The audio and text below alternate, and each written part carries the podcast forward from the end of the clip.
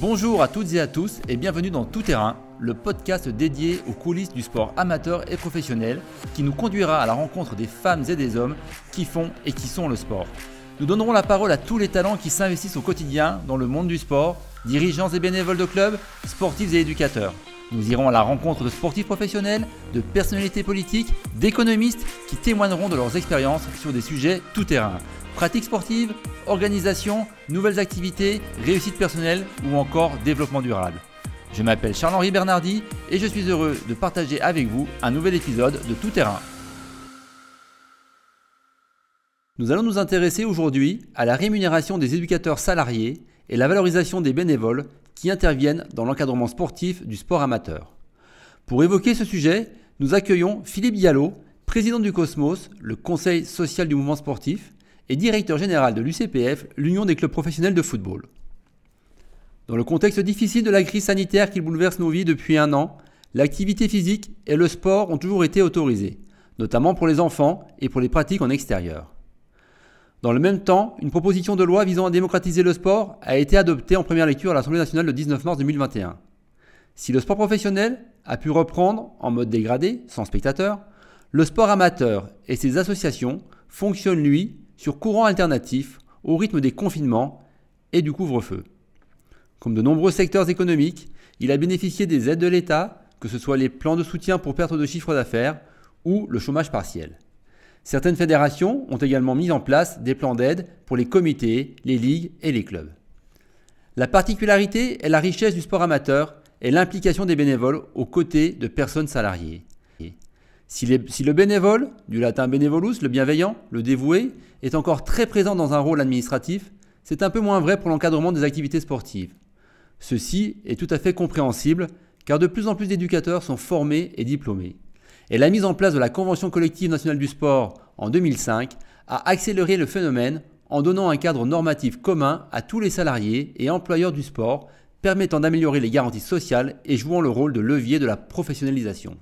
Il existe des dispositifs pour valoriser les bénévoles dans le sport. Le remboursement de frais, la réduction d'impôts, les chèques repas bénévoles ou encore le cas particulier de la franchise de cotisation.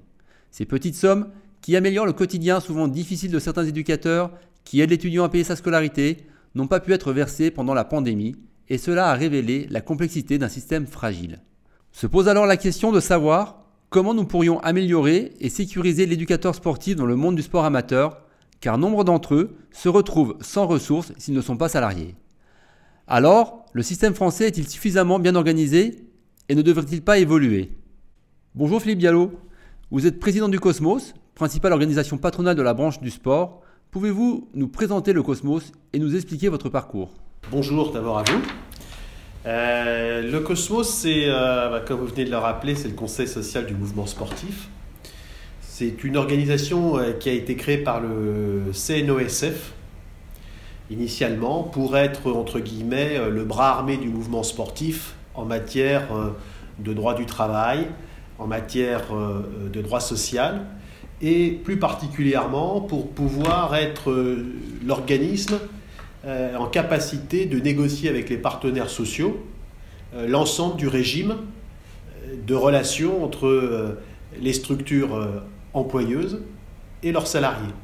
Et donc, de 1997 à 2005, le Cosmos a été l'organisation qui a négocier la mise en place de la Convention euh, collective nationale du sport qui a été signée en 2005 et depuis euh, est l'organisation euh, principale du mouvement sportif au sens large, puisque ça intègre à la fois toutes les fédérations, olympiques, non olympiques, tout le sport professionnel et puis aussi le loisir marchand, qui, dans une grande branche du sport, qui a près de 140-160 000 salariés aujourd'hui, eh bien, euh, a en charge de porter la voix des employeurs euh, dans le monde du sport. En ce qui me concerne, je travaille depuis maintenant plusieurs années dans le football professionnel, plus particulièrement à l'Union des clubs professionnels de football, qui regroupe les présidents de clubs de Ligue 1, Ligue 2 et nationale à statut professionnel.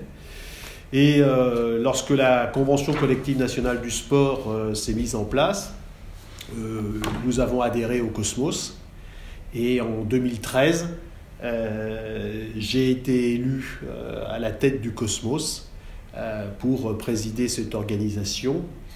et depuis, j'ai eu la confiance, je dirais, des, des, membres de notre Assemblée générale pour pouvoir être renouvelé, puisque euh, l'année dernière, j'ai eu euh, un nouveau mandat qui m'amènera jusqu'en 2023 très précisément. Et donc je préside aux destinées du Cosmos et donc j'ai en charge euh, d'être le porte-parole de tous les employeurs du sport, amateurs, professionnels, entreprises qui évoluent dans notre secteur. Vous avez donc une très bonne connaissance du milieu sportif en ce qui concerne l'emploi. Depuis 2005, vous nous l'avez dit, la convention collective nationale du sport a été mise en place. Euh, l'emploi dans le sport amateur s'est beaucoup développé grâce à cette convention. Cela a permis de structurer et améliorer la qualité de l'encadrement et de mieux former les éducateurs. Peut-on faire encore mieux aujourd'hui et quelles sont euh, les, lignes d'amélioration que l'on pourrait mettre en place dans le sport amateur? D'abord, je, venais de le dire, mais je pense qu'il faut le rappeler, euh, la mise en place d'une convention collective dans le, monde du sport a été quand même une innovation très importante en 2005, puisque jusqu'à cette date-là, il n'y avait pas d'accord collectif couvrant euh, l'ensemble du secteur du sport. Et donc derrière, euh, derrière cette mise en place, il y a évidemment la volonté de structurer, de professionnaliser le sport. Et nous avons la chance d'être dans un secteur d'activité euh, qui a plusieurs caractéristiques qui sont, je crois, importantes aujourd'hui. D'une part, c'est un secteur qui euh, est, en croissance. C'est-à-dire que depuis euh, maintenant plusieurs décennies, on constate qu'il y a une appétence pour le monde du sport. Une appétence plus particulièrement dans la jeunesse. Euh, lorsque on évoque les 140 à 160 000 salariés qui sont aujourd'hui dans le monde du sport, c'est à 40% des gens qui ont moins de 30 ans. Et donc ça veut dire euh, là aussi que euh, les jeunes sont plus particulièrement attirés par l'univers du sport au sens large. Quand je parlais de croissance et de jeunesse, ça veut dire qu'il y a des débouchés en termes d'emploi. Avec une caractéristique aussi qu'il faut avoir en tête, c'est qu'une grande partie des emplois qui sont offerts dans le monde du sport, c'est des emplois d'entraîneurs, d'encadrants. C'est près de 60% des emplois qui sont des emplois d'encadrants. Et là aussi, je suis désolé d'être euh, improbable, mais il faut se renvoyer au code du sport. La France a mis en place un dispositif qui fait que, euh, selon le code du sport, pour pouvoir euh, encadrer contre rémunération, il faut un diplôme une certification ou un titre à finalité professionnelle. C'est en ce sens-là qu'on est en capacité d'encadrer des groupes et donc de pouvoir euh, euh, gagner sa vie, entre guillemets, en étant euh, dans cet univers du sport en tant qu'encadrant. Un, ça veut dire qu'il faut beaucoup de formation professionnelle, parce que passer des diplômes, ça veut dire être capable de se former, formation initiale, puis des formations continues. Euh, ça veut dire aussi qu'on est dans un univers où les structures sportives elles-mêmes associatives sont en capacité de vous accueillir. C'est pour ça que euh, le monde du sport, euh, notamment associatif, a longtemps été un des grands bénéficiaires de toute la partie contrat aidé. C'est-à-dire que l'État finançait une partie de ces contrats et c'était le premier étage qui permettait au monde associatif d'engager à mi-temps ou à plein temps un éducateur et donc à commencer à se structurer, puis un administratif et ainsi de suite. Et qui, vous le savez, euh, le gouvernement a, décidé, euh, euh, il y a maintenant un peu plus de deux ans, de mettre un coup d'arrêt à, ce dispositif, ce qui a été pénalisant pour le monde associatif. Aujourd'hui, où on en est? Un, la fin des contrats aidés a été un gros problème pour beaucoup d'associations. Deux, euh, les subventions publiques euh, des collectivités locales ont été aussi un deuxième euh, élément extrêmement important qui a déstabilisé un certain nombre d'associations, puisqu'elles sont très demandeuses de subventions des collectivités. Et trois, la crise du Covid est venue depuis mars 2020 mettre en péril euh, beaucoup d'associations et de clubs qui aujourd'hui se trouvent en difficulté. Et à travers ce panorama, euh, bien évidemment, la question de l'emploi est au cœur, avec un petit, je dirais, un petit lueur d'espoir et qui démontre que le mouvement sportif reste solide, parce que nous faisons des enquêtes auprès de tous euh, nos adhérents, qui sont par milliers, et quand on fait des enquêtes, la dernière date de début d'année, on s'aperçoit que 2,5% simplement des associations envisagent de réduire leurs effectifs. Je pense que à travers ce chiffre, c'est encourageant parce que ça veut dire que depuis maintenant un peu plus d'un an, les associations, dans un contexte difficile que je viens de rappeler, fin des contrats aidés, difficulté des subventions, euh, crise du Covid, baisse des licenciés, il y a une résistance. Ça veut dire que depuis 2005, le mouvement associatif s'est quand même structuré en France et qu'il a été capable jusqu'à présent de faire face aux difficultés liées par cette crise inédite en France. Deux, choses sur ce que vous avez dit. Concernant les contrats aidés, euh, c'était des dispositifs qui, euh, qui amenaient des, finances dans, les associations. Est-ce qu'il y a une des choses un, petit peu euh, gênantes de ces contrats aidés n'était pas que finalement, on, ne demandait pas aux structures associatives de se projeter pour pérenniser ces emplois.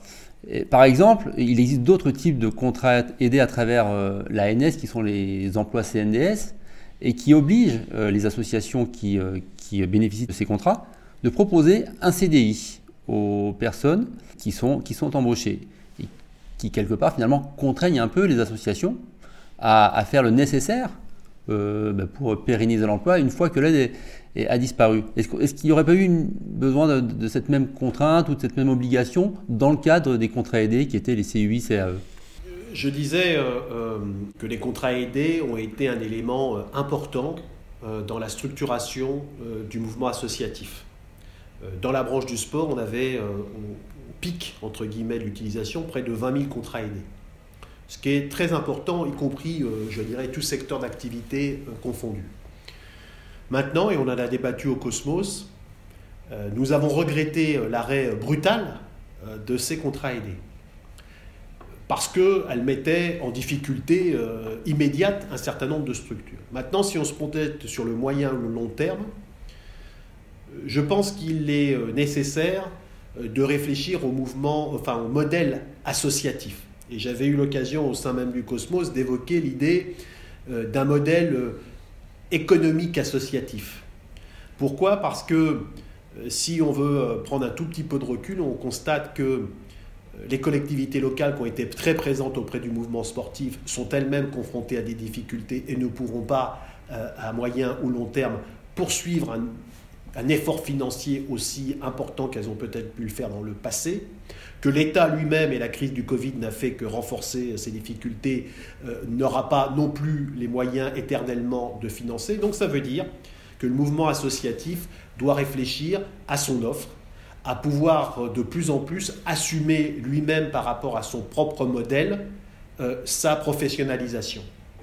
Et je pense que là, on est au cœur, euh, effectivement, d'une réflexion qui font que les contrats aidés ont été une époque. Je ne pense pas qu'ils constituent l'avenir de notre secteur, mais ça veut dire que euh, euh, dans le projet club, la question du modèle économique, y compris dans le modèle associatif, se pose. Quelle offre aujourd'hui pour des pratiquants? Comment faire pour que les licenciés non seulement viennent, mais pérennisent leur participation, euh, comment euh, euh, développer des partenariats pour des clubs.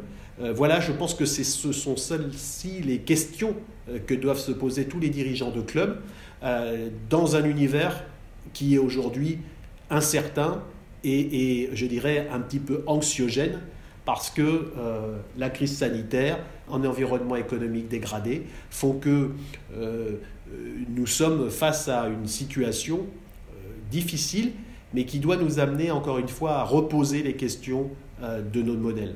Cette professionnalisation dont vous parlez, euh, vous avez dit qu'il y avait 60% des, emplois sportifs qui concernaient des encadrants, donc 40% doivent euh, concerner plus de, l'administratif. Est-ce que les, clubs, les associations, même pas les petites, pas les très petites, mais les petites associations n'auraient pas intérêt à structurer par l'emploi le côté administratif pour avoir une meilleure gestion et être plus efficients euh, dans leurs dépenses, euh, leurs achats et puis euh, leurs revenus parce que finalement, on en parle peu hein, de ce côté administratif. on voit souvent les encadrants sportifs, mais je, pense que ça peut être un, élément porteur pour que les associations obtiennent une certaine autonomie financière. Qu'en pensez-vous?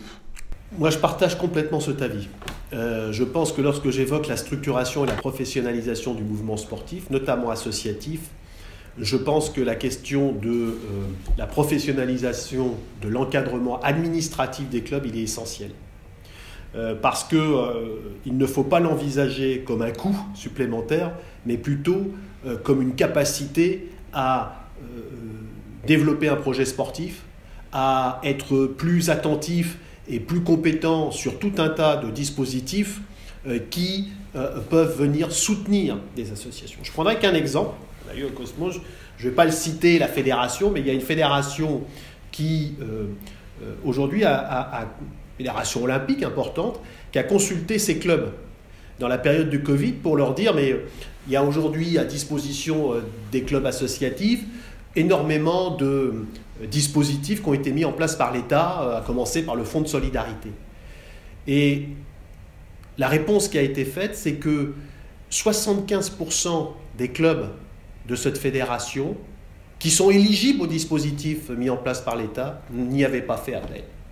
Ben, je pense que lorsqu'on a euh, dans son club euh, des personnels administratifs euh, qui ont la compétence, eh bien, on est en capacité d'aller chercher des ressources extérieures qui sont mises à disposition, mais qui ne sont même pas demandées. Et on peut le comprendre. Beaucoup de dirigeants associatifs sont des dirigeants bénévoles qui, dans leur vie euh, professionnelle à côté, font tout autre chose. Et euh, monter un dossier euh, administratif pour aller chercher une subvention, pour aller sur le fonds de solidarité, c'est souvent compliqué. Ça demande un peu de temps. Et je crois qu'il est vraiment dans l'intérêt de l'ensemble des clubs associatifs de se structurer administrativement pour justement être attentifs à plein de dispositifs euh, qui sont aujourd'hui à leur portée, mais qui parfois euh, ne sont pas sollicités euh, par manque de personnes, par manque de gens qui puissent être dédiés à cette fonction-là. Et ce que je dis d'ailleurs est repris, puisque j'ai eu l'occasion d'en parler avec la ministre des Sports, qui regrettait que au niveau du fonds de solidarité, énormément d'associations n'ont pas été chercher les fonds qui étaient mis à leur disposition dans la période de crise du Covid. Peut-être justement que ces bénévoles euh, sont trop focalisés sur le sportif, et comme les clubs d'ailleurs sont trop focalisés eux-mêmes sur le sportif, et on, a tendance peut-être à dépenser l'argent euh, pour euh, faire venir un très bon joueur, plutôt que d'investir sur un administratif, ou plutôt que de proposer des formations. Est-ce que le, Cosmos propose des formations aussi pour les bénévoles qui pourraient les aider? Vous savez, quand on fait du sport, quel que soit le sport, euh, on le fait d'abord pour le pratiquer. Donc c'est pour ça qu'il y a, euh, quel que soit le niveau, hein, on pourrait parler des professionnels, euh, le dirigeant du club, qu'il fasse du tennis, qu'il fasse du rugby, du foot, du volet ou je ne sais quoi, c'est d'abord le terrain qui souvent prime. Et quelque part, c'est naturel. Et si on va vers le monde associatif, là aussi, je pense que c'est une démarche naturelle d'abord de privilégier la pratique. Mais je pense qu'il n'y a pas de bonne pratique à moyen et long terme, il n'y a pas de club pérenne à moyen et long terme s'il ne s'appuie pas sur un socle euh, de gens euh, euh, compétents, administratifs qui viennent structurer le club. Et c'est ça qui assure la vie du club sur le long terme. Vous savez, il y a un président de club professionnel qui un jour, quand j'ai commencé, m'a dit, il n'y a jamais de mort sportive, il n'y a que des morts économiques eh bien, je crois qu'effectivement, on est exactement dans ce, cadre de figure. Alors, s'agissant des bénévoles, la branche du sport peut se vanter d'avoir été, euh, je pense, euh, peut-être la seule, à avoir mis une enveloppe à disposition spécifique pour les bénévoles. C'est pas facile, parce que les syndicats de salariés parfois euh, privilégient évidemment la formation des salariés qui cotisent puisque quand vous êtes bénévole, vous ne cotisez pas. Et donc, euh, on a mis en place une enveloppe destinée justement spécifiquement à la formation des dirigeants bénévoles, pour justement faire en sorte qu'ils acquièrent euh, les compétences nécessaires pour euh, diriger des structures sportives. Donc ça, c'est déjà en place. Et puis après, je pense que pour les associations, il y a des voies aussi peut-être sur lesquelles, euh, qui sont déjà en place, mais qu'il faut peut-être euh, développer. Je pense par exemple au groupement d'employeurs, parce que c'est une façon aussi pour des structures euh, modestes de pouvoir mutualiser des emplois, pour pouvoir mutualiser un certain nombre d'éléments et qui permettent de continuer petit à petit, de structurer son club, de continuer à le faire avancer tout en pouvant partager euh, la charge que ça peut constituer euh, à travers, par exemple, ces groupements d'employeurs. Les, clubs peuvent se structurer, mais les, dirigeants euh, ont des problématiques économiques. embaucher du personnel, ça a un coût. Il y a des charges sociales. Mhm. C'est la grande problématique de l'emploi en France. Et les, associations n'ont pas forcément les moyens d'employer tous les éducateurs qui, pourraient intervenir. A une question qui me vient à ce propos. Est-ce que vous pensez que dans le monde associatif français, euh, sportif, on paye le sport à sa juste valeur? Est-ce que un entraînement dans un club de foot pendant un an, deux fois par semaine, avec des compétitions, avec des déplacements, est-ce que ça vaut euh, ce que l'on paye en moyenne dans un club Alors entre, euh, selon les régions, entre 50 et puis si vous êtes à Paris, peut-être 300 euros. Ou est-ce que ça vaut plus? Sachant que demain, la personne qui va s'inscrire dans ce club de foot va vouloir payer 100 euros, mais sera capable d'aller payer 6 ou 700 euros euh, un service commercial pour pratiquer le fitness, mais sans forcément avoir d'éducateur qui l'encadrera, pour être avec des machines, peut-être avec une amplitude horaire un peu plus importante. Est-ce que, est que l'on paye le sport à sa juste valeur? J'ai envie de dire, quand vous posez la question, on a l'impression que la réponse est déjà un petit peu dans votre question. Euh, bien évidemment, dans beaucoup de cas, on peut imaginer que euh, le prix d'une licence ne correspond pas euh, à la prestation, entre guillemets, qui est offerte par les clubs sportifs. Et donc la question que vous posez, elle est économiquement pertinente. Après, elle pose la question de l'égal accès au monde sportif une des forces du mouvement sportif, puisqu'on parle d'association, il faut quand même rappeler que le mouvement sportif, c'est la première association de France. C'est près de 160 000 euh, au moins euh, structures associatives sur tout le pays, sur tout le territoire. Il n'y a pas, dans les 36 000 communes, euh, une commune où il n'y a pas une association sportive. Ce qui permet à toute notre jeunesse, et puis à des plus âgés, d'avoir accès à une pratique sportive, entre guillemets, quelle que soit sa bourse. Et je pense que ce principe-là, il faut quand même le conserver. Maintenant, euh, si on veut aller plus loin, peut-être dans la réflexion, ça pose euh, plus profondément euh, la perception qu'on a du sport dans notre pays. vous évoquiez des tarifs plus importants pour pratiquer dans d'autres sphères le sport. On voit bien que dans d'autres domaines culturels, on est prêt à dépenser des sommes plus importantes pour que son fils, sa fille euh, euh, prennent un cours de piano, euh, pour prendre cet exemple, et qu'on a le sentiment que le sport, c'est gratuit. ça renvoie aussi au fait que le sport, c'est 0,14% du budget de la nation. En citant ce chiffre, euh, je pense qu'on voit bien que le sport reste une activité où il y a 16 millions de Français qui ont une licence dans un club sportif, qui est le premier mouvement associatif en France, mais qui peut-être n'a pas totalement la considération au niveau de l'État euh, de la place euh, qu'il occupe dans le cœur et dans les activités des Français. Alors moi je crois que il faut, et ça rejoint la question du modèle économique, il faut petit à petit faire évoluer cette vision. Il faut que euh, les projets de clubs, les projets sportifs de clubs de professionnalisation aillent ou tendent vers faire en sorte que l'écart entre euh, la mise en œuvre des prestations et euh, le coût sportif soit plus en adéquation parce qu'il va falloir de plus en plus que nous apprenions à vivre par nos propres moyens, sans oublier ce que je disais, ce qui fait notre force, c'est que le sport, c'est accessible à tous. Et ça, je crois que c'est un principe qu'on doit conserver. Donc vous voyez, l'équation, elle n'est pas simple. Comment faire en sorte que chacun ait accès au sport, tout en construisant un modèle économique qui fait que les ressources publiques, notamment euh, de l'État ou des collectivités locales, euh, ne seront pas euh, des sans, je dirais, limite.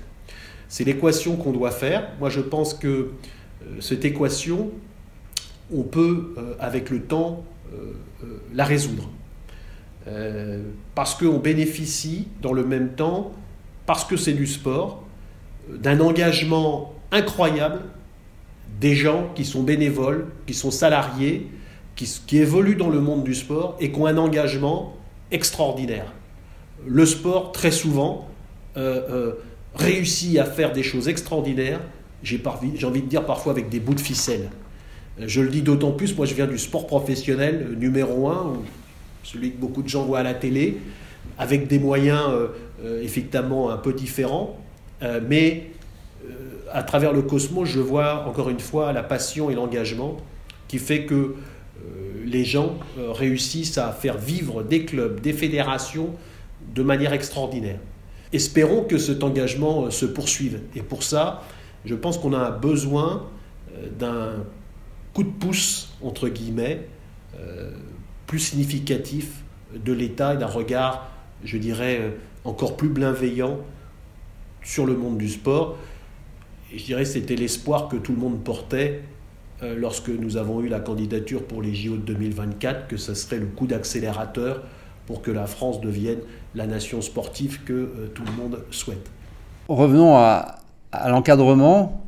Pour, pour, que les, associations euh, soient autonomes, peut-être qu'elles doivent accueillir plus de personnes et avoir un meilleur encadrement.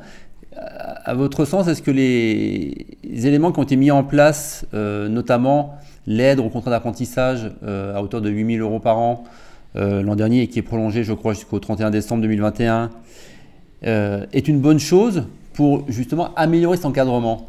Parce que finalement, vous l'avez dit tout à l'heure en introduction, le Code du sport oblige pour être rémunéré dans une activité professionnelle dans le sport d'obtenir un diplôme qui est au registre national des certifications professionnelles. Euh, ce qui n'est pas le cas euh, si vous êtes bénévole finalement. Donc euh, le, bénévole, il n'a pas la formation, il n'a peut-être pas la même qualité d'encadrement. Est-ce que cette démarche est un vrai coup de pouce, un vrai signal, comme pourrait l'être la possibilité de proposer à des jeunes en mission de service civique je sais que c'est un outil qui est porté en avant par le gouvernement pour mettre un pied à l'étrier à, des jeunes éducateurs euh, pour toucher à ce cadre éducatif sans que c'est un coût trop important pour les clubs. Et puis, avec ce service civique, on pourrait peut-être euh, euh, inciter les, associations qui bénéficieraient de ce, dispositif à former les éducateurs. Alors, un diplôme fédéral dans un premier temps, pourquoi pas, et puis peut-être derrière enchaîner bah, sur un contrat d'apprentissage. Bah, je, pense que vous avez décrit euh, des parcours euh, qui sont, euh, je pense, assez pertinents. Le service civique, c'est à la fois une aide pour le jeune et pour la structure qui l'emploie, des aides économiques, je parle, hein, qui permettent donc de mettre le pied à l'étrier, complété par de la formation. Là aussi, pour donner quelques chiffres, la branche du sport, c'est 40 millions d'euros de collecte annuelle en matière de formation professionnelle, donc c'est significatif. Et euh, ça répond à un besoin très important, puisque euh, effectivement, pour encadrer, bah, il faut un certain nombre de, qualifications qui vous permettent euh, d'entrer.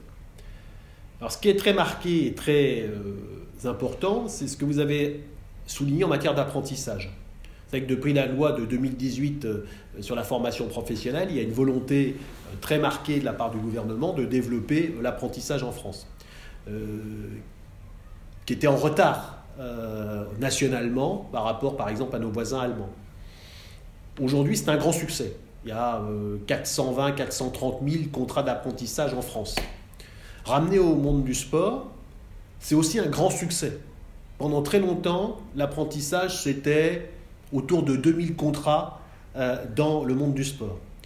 Aujourd'hui, on a passé la barre des 10 000 contrats d'apprentissage. Ce qui fait que le sport Là aussi, je veux donner des chiffres parce que ça permet de se faire une idée. En 2020, c'est 108 millions qui ont été investis en matière de contrats d'alternance. Euh, le sport est, excusez-moi là d'être peut-être un peu technique, mais est, regroupé avec d'autres branches professionnelles dans un opérateur de compétences qui s'appelle l'AFDAS, où vous retrouvez tout le monde de la culture, les télécoms, euh, euh, le golf, tout, un tas de branches. Bien, le sport aujourd'hui, c'est la première branche en matière d'alternance. 108 millions, plus de 10 000 contrats signés. Donc, les aides de 8 000 euros pour un majeur, de 5 000 euros pour un mineur, sont des aides euh, qui ont trouvé un écho extrêmement favorable dans le monde du sport. Je crois que c'est une voie qu'on voulait développer. Euh, le gouvernement, pour le coup, nous en a donné l'opportunité et ça marche. Et je pense qu'il faut persévérer dans cette voie-là parce que euh, ça permet à la fois d'aller avoir la formation académique et la réalité du fonctionnement de structures, qu'elles soient associatives, qu'elles soient professionnelles ou qu'elles soient du loisir marchand. Et pour notre secteur d'activité, pendant, encore une fois, pendant longtemps, ça a été balbutiant. Et là, d'un seul coup, on a eu depuis maintenant 2-3 euh, ans un vrai développement euh, de l'apprentissage. Et je pense que euh, l'annonce du gouvernement de pérenniser les aides constitue pour nous une, continuité, je dirais, dans l'opportunité pour pouvoir développer ce secteur de l'apprentissage. Concernant l'encadrement toujours, il y a une bonne partie des, intervenants qui sont des bénévoles. Alors, les bénévoles au sens, euh, noble, euh, dans le domaine administratif des associations sportives, ils sont toujours très présents. Il ne faut pas se le cacher, c'est un peu moins vrai pour ce qui est de l'encadrement. Donc aujourd'hui, il existe des, outils hein, pour valoriser ces bénévoles, qui sont les indemnisations des frais kilométriques, la réduction d'impôts pour abandon de frais, le chèque repas bénévole. Et il existe même une, circulaire de, de 94, 1994, euh, qui s'appelle la, franchise de cotisation et qui permet euh, de verser à des sportifs et des bénévoles 132 euros par manifestation sportive, euh, à hauteur de 5 fois par mois maximum, pour leur participation à la compétition. Et, cette, ce dispositif concerne les personnes qui participent à la manifestation, mais en sont exclues le personnel médical, les éducateurs et entraîneurs.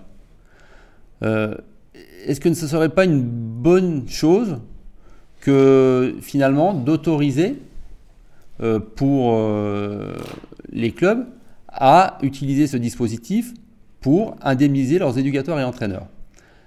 Parce qu'on a vu avec la crise sanitaire que les personnes qui étaient salariées des clubs et des associations sportives ont eu euh, une aide financière, puisqu'il y a eu le chômage partiel, parfois avec un maintien de salaire. Mais on s'est retrouvé quand même avec un nombre important d'intervenants dans le milieu du sport euh, qui se sont retrouvés euh, sans ce petit complément de salaire pour une fin de mois, certains pour des étudiants qui leur permettent peut-être de payer leur logement. Et on se retrouve avec des, des, personnes qui sont vraiment en détresse. Et alors que leur intervention bénévoles indemnisés dans le milieu du sport leur permettait euh, finalement bah, d'améliorer euh, leur vie quotidienne. Je partage le constat que vous venez de faire, mais euh, après la liberté d'accès ou légal accès au monde sportif, vous soulevez une deuxième question particulièrement lourde, qui est celle de l'indemnisation ou de la situation des bénévoles et de la valorisation des bénévoles dans le sport, mais plus largement en France. Et de ce point de vue-là, euh, j'ai envie de dire, c'est un vieux serpent de mer, parce que voilà euh, bien longtemps que les demandes se multiplient ou se sont multipliées auprès du gouvernement pour pouvoir trouver des moyens de valoriser au mieux le bénévolat.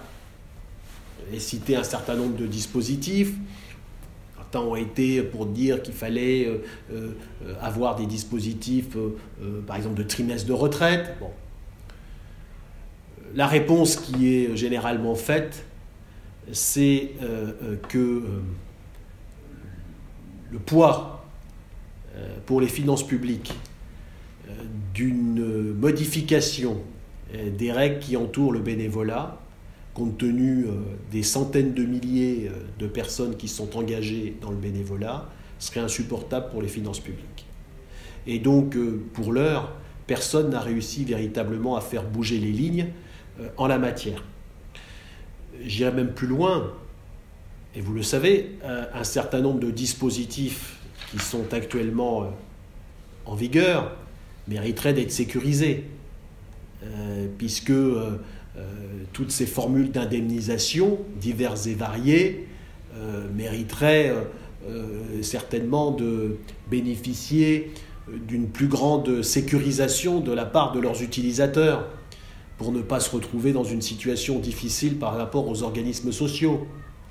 Donc, euh, je pense que, et pour être encore plus clair, euh, il y a aujourd'hui, et ça touche tout le bénévolat, je ne parle pas du mouvement sportif en tant que tel, une zone grise qui fait que entre le pur amateur bénévole ou dirigeant bénévole et le professionnel, il y a toute une zone grise euh, qui fait que pour faire fonctionner les structures, il y a besoin d'une indemnisation, mais le cadre de cette indemnisation n'est pas aujourd'hui stabilisé et ni sécurisé.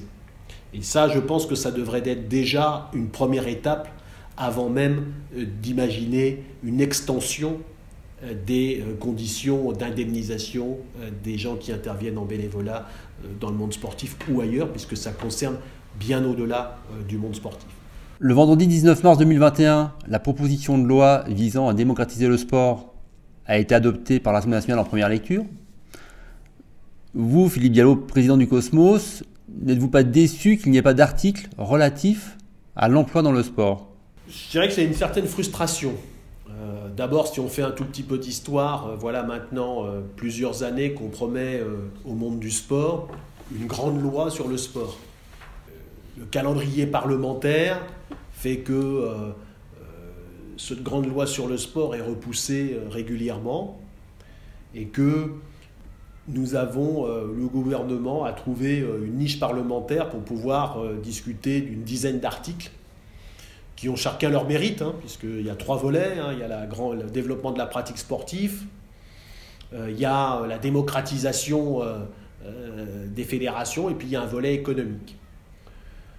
Sur le volet économique, il concerne essentiellement des points importants, comme la lutte contre le piratage, qui est un point très important pour l'ensemble des sports qui bénéficient de droits audiovisuels notamment.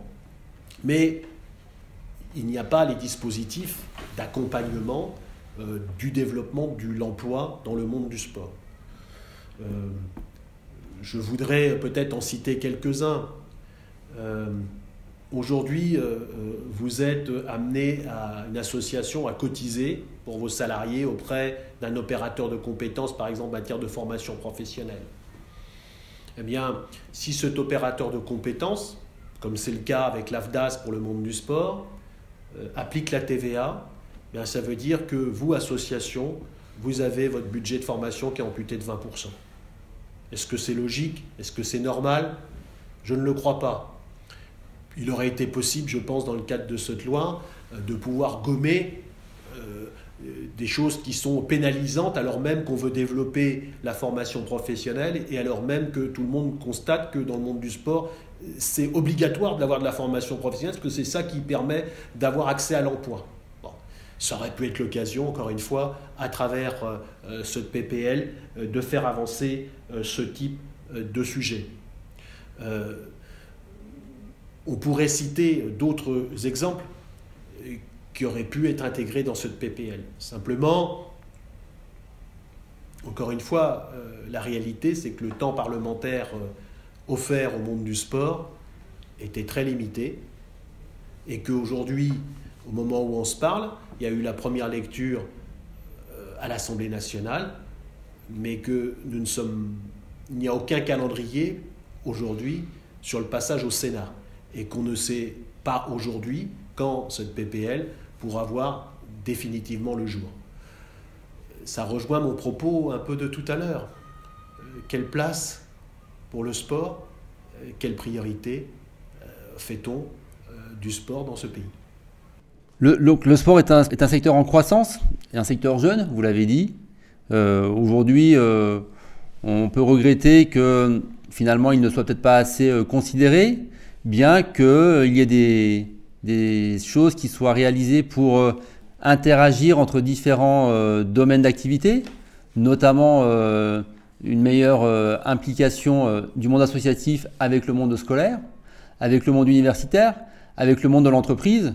Peut-être, comme vous l'avez dit tout à l'heure, est-ce nécessaire pour que les associations sportives et le sport amateur se réinventent et puissent évoluer vers un, avenir plus serein et euh, financièrement, euh, finalement, euh, plus sécurisé Moi, je pense que on est face en France depuis mars 2020 à une situation inédite et d'une gravité inédite aussi.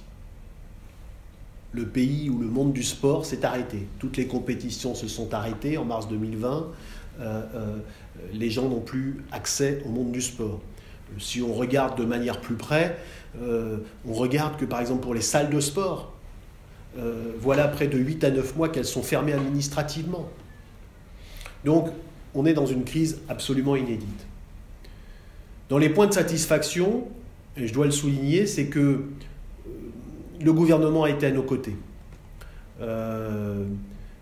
fonds de solidarité, compensation de billetterie pour le secteur professionnel, exonération de charges, activité partielle. Euh, tout ça fait que euh, dans cette crise, euh, les structures sportives ont pu bénéficier d'un certain nombre d'aides. Ce qui fait d'ailleurs que nous n'avons pas constaté les vagues de licenciements qui auraient pu avoir lieu, qu'on n'a pas constaté la fermeture de clubs qui aurait pu aussi avoir lieu. Maintenant, ces aides, elles ne vont pas être éternelles. Et donc, aujourd'hui, nous devons projeter notre regard sur la reprise. Comment le sport, dans son ensemble, va reprendre? Est-ce qu'en septembre, euh, les jeunes enfants vont être à nouveau licenciés dans leur club sportif? Ce sont ces questions-là aujourd'hui qui sont devant nous.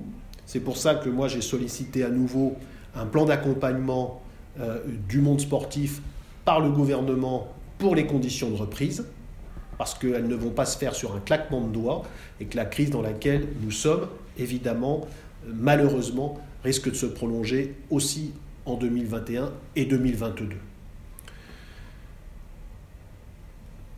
Néanmoins, lorsque nous sortirons enfin de cette crise, je dis moi que les, les, les, les critères d'appréciation d'un secteur d'activité pour le monde du sport sont positifs. Et c'est cet espoir, moi, que je veux garder. Je le disais, avant la crise, le sport était en croissance et créait de l'emploi. Nous avons aujourd'hui la nécessité de développer le sport, d'abord pour notre jeunesse. Parce que lorsqu'on regarde les études européennes, on s'aperçoit que la sédentarité gagne. Ça veut dire que c'est important euh, que les jeunes fassent du sport. Aujourd'hui, on constate que les personnes plus âgées, les seniors, comme on les appelle parfois, ont heureusement une espérance de vie plus importante. Et que pour la sécurité sociale, s'ils font du sport, bah, c'est une bonne chose aussi parce qu'ils se maintiennent en santé, en bonne santé plus longtemps. Pour le sport dit spectacle, on voit bien ça continue à faire rêver les jeunes, quelles que soient les disciplines. Il va bientôt y avoir euh, des Jeux olympiques, il y a des manifestations diverses, un championnat d'Europe de football, une Coupe du Monde euh, de rugby en 2023. Tout ça, ça fait rêver les jeunes et donc ça veut dire que ça les attire. Donc c'est pour ça que j'ai un optimisme de moyen et de long terme sur le monde du sport. Pour que nous puissions répondre à cette attente, il faut que nous nous réorganisions, que nous nous réinventions.